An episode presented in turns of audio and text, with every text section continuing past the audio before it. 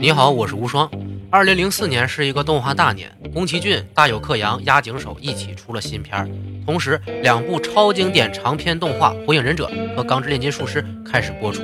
就当大家都被这种热血动画洗脑的时候，一个悄无声息诞生的、拿下蒙特利尔电影节动画银奖的作品也进入了观众的视线，就是今天我要聊的这部金敏导演的唯一一部 TV 动画《妄想代理人》。这几年金敏可以说是一点儿没闲着。几部电影和动画连续作战，加上他这种工作狂体质，可以说给后来的癌症打下了伏笔。不过这些作品的质量倒是没有被影响，尤其是《妄想代理人》，可以说是轰动了当时的动画界。不仅是因为故事独特，或者金敏峰的错觉化制作手法远超普通动画制作人，还有中间三集看似不明所以的支线，导致观众出现了两极分化的评论。有人说这几集完全打乱了 TV 动画的连续故事节奏，是个败笔。有人说这是金敏大师级的玩笑，就算玩也是天才之作。到底是怎么回事？待会儿我们分析一下。首先从故事主线说起，当红设计师陆月子设计出了国民玩偶马路美，但是由于后续创意不足，被公司的新项目搞得很压抑，同时还要忍受平庸的同事们极度的风凉话。一天晚上，月子在回家的途中被不明人士袭击，受伤住院。在警察和独立记者的询问下，月子说出了犯罪者的特征：戴帽子、穿短裤、手持弯曲的棒球棒、脚穿金色旱冰鞋的小学生，被称作“少年球棒”的道路魔。从此开始，发生了一系列的少年球棒伤人事件。率先调查此事的独立记者川金明雄被打伤，因为平日穿着和传说中少年球棒十分相似而饱受同学怀疑的小学生雕梁优一，以及优一的同学和优一竞争儿童会会长的牛山尚吾，因为一系列的误会都产生了非常大的烦恼，结果一起被袭击。既是优一的老师，同时又是妓女的双重人格患者蝶野晴美，在另一人格玛利亚的心理折磨下产生了烦恼，也被少年球棒袭击。被黑道威胁走上犯罪之路的变态女儿控警察志川雅美，莫名其妙的竟然抓住了少年球棒模仿犯胡种成。在调查胡种成的过程中，两位警察马庭光弘、朱守庆一在中二病的世界里发现了一些看似不是线索的线索。之后又发现了胡种只是个模仿犯，袭击了牛山和志川而已，其他人都不是他袭击的。与此同时，月子和发现父亲是偷窥狂而遭受打击的可怜女儿志川妙子也被真正的少年球棒袭击。然而，模仿少年球棒犯罪的胡种成却在监狱里被少年球棒直接杀死了。整个警察局为此一起被处分，两位负责少年球棒案件的警察马婷和朱守也被撤职，离开了警局。在这之后，少年球棒的传说变得越来越离谱。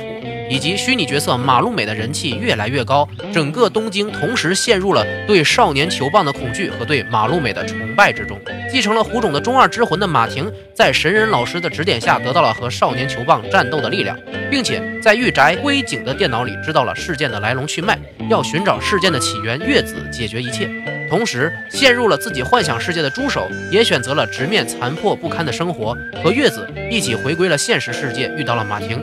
马婷说出了真相：少年球棒确实是月子创造出来的。马路美原来是月子养的小狗，因为一次事故死掉了。月子害怕被爸爸责骂，于是编造了少年球棒袭击自己的故事。每当月子想要逃避现实的时候，少年球棒就会因为月子的意志而出现。而第一集中，月子的情绪到达了临界点，少年球棒再次回归，并且能力在留言之后变得越来越大，导致民众都相信了少年球棒的存在，变成了恶性循环。马路美化身成了萌萌的玩偶，作为帮助月子逃避的帮凶，蛊惑人们逃避责任，躲进幻想世界。不过后面还是帮助月子稍微抵抗了一下少年球棒的恶念，最终月子也鼓起了勇气，不再逃避现实，少年球棒也就没有了存在的意义而消失了，危机解除了。不过结尾的场面和开篇场面几乎完全一致，人们仍然是不断的逃避责任，还是崇拜萌萌的吉祥物，只不过神人老头已经去世，换成了马婷代替。人类就是这样不断的往复自己犯下的错误，不知悔改，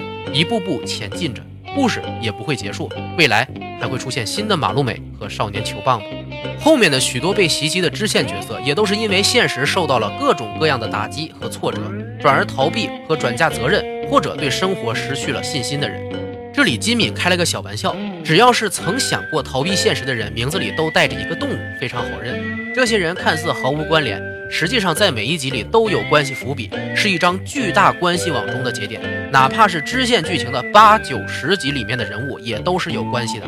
第七集死去的少年球棒模仿犯，就是第八集的自杀三人组说的要搞事情的网友。第十集的动画制作组缺席的脚本制作，就是第九集结尾被打的家庭主妇的老公鸭园。第十集动画组制作的动画，就是月子的产物马路美的改编动画，后来成为绝望传遍东京的契机。这些感觉可有可无的情节，其实就是在影射少年球棒如同流言传播的速度一样，在每个人心中传开。只要你出现绝望的情绪，它就会出现，给你一棒。而且每个小故事的寓意都很深刻地反映了现实社会中出现的问题，甚至还把动画制作组直接写成故事的一集放上去了，好玩极了，好玩极了！和普通 TV 动画那些划水的福利机可是完全不一样的高质量短片。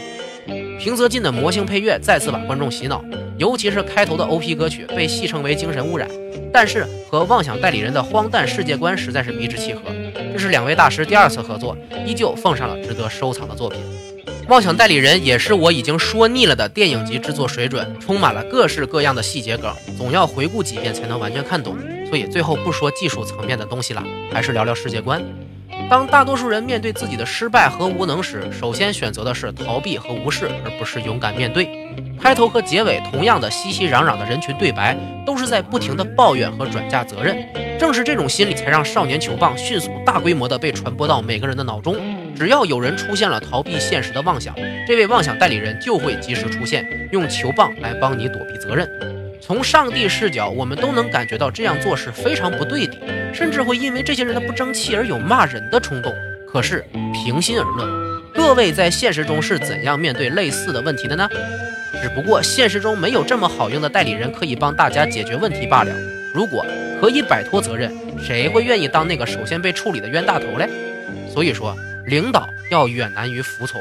领导者想要长久的居于领导地位，必须要勇于承担责任，不然团队找不到固定责任人，必然会离心离德，迟早要完。在日本这样一个注重履历和传统的文化氛围里，很难有真正个人英雄主义的人勇于主动承担责任，所以日本社会里经常会出现讽刺、抱怨和推卸责任的桥段。但是讽刺了几十年，也还是在讽刺而已。金敏借着结尾综述告诉了我们。大众从来不会根据发生的悲剧去反思自己，因为我们接受不了自己愚蠢和无能的事实，必须把这个责任抛到别人身上，我们才会心安。所以这种事情永远不会完结，只不过会在未来的某一个时间，在不同的人身上再次重演一遍罢了。说到这儿，必须得聊聊马路美这个角色，萌在这里意味着逃避，而现在流行的萌文化似乎正好印证了金敏的预言。现在的萌必须有傻和呆的衬托，换句话表达就是反智，什么事儿都想不明白，还能顺利的解决问题。所有带萌点的文化作品都在吹捧这种逃避责任的风气。反正你也不用去想，事情总归会自己解决的。这种无能的说辞，迅速的在几年前占领了大多数年轻人的心智，简直就和马路美风靡东京的速度一样。正是因为这种无能迎合了大众的属性，才成为了流行。过去那种凭借热情和努力实现梦想的作品，现在根本没什么人会看了。我不是完全反对这种萌物的出现，拿来做一下调味剂，就像好笑的综艺节目拿来偶尔开心一下是非常好的。但是当这种风气成为了主流的时候，是不是应该反思一下，吹捧这种文化的人到底是什么心思？是本身傻，还是别有用心呢？结尾说说中二病拯救世界的剧情展开。妄想代理人用最不合逻辑的剧情线解释了世界观，所有人以为是傻子的中二病，却掌握着拯救世界的真正钥匙；所有人以为是正常的人物，却一个个有着花样百出的心理疾病。有时候，最不合逻辑的猜想，反倒是最接近真实的那束光芒。可惜，大多数时候，人们都会因为自己的常识和自大，忽略掉真相的存在，最后又逃避掉本该自己承担的责任。中二病有时很可笑。可是有着中二病的人，心里却希望自己是承担一切的英雄。他们不够现实，或者说还没有被现实污染心灵，还有着想要拯救自己和别人的愿望，还愿意相信自己会有这样的力量。谁小的时候不希望自己会做一个受人崇拜的英雄，不是个中二病呢？如果硬要从屈服现实的淫威，无视自己内心的声音和被人误会。但是问心无愧的追求梦想，选择一个的话，我宁可选后者，当个中二病。你选哪个？关注无双漫谈的微信公众号，回复“妄想代理人”可获得动画高清片源，每天还有原创思考内容和你探讨。关注无双漫谈的新浪微博，第一时间看到文字版内容以及互动日常。无双漫谈的原则：第一，看过后会对原作素材产生兴趣；第二，不是浪费时间，会引起自己的思考而有收获。今天内容就到这里，我是无双，下期再见。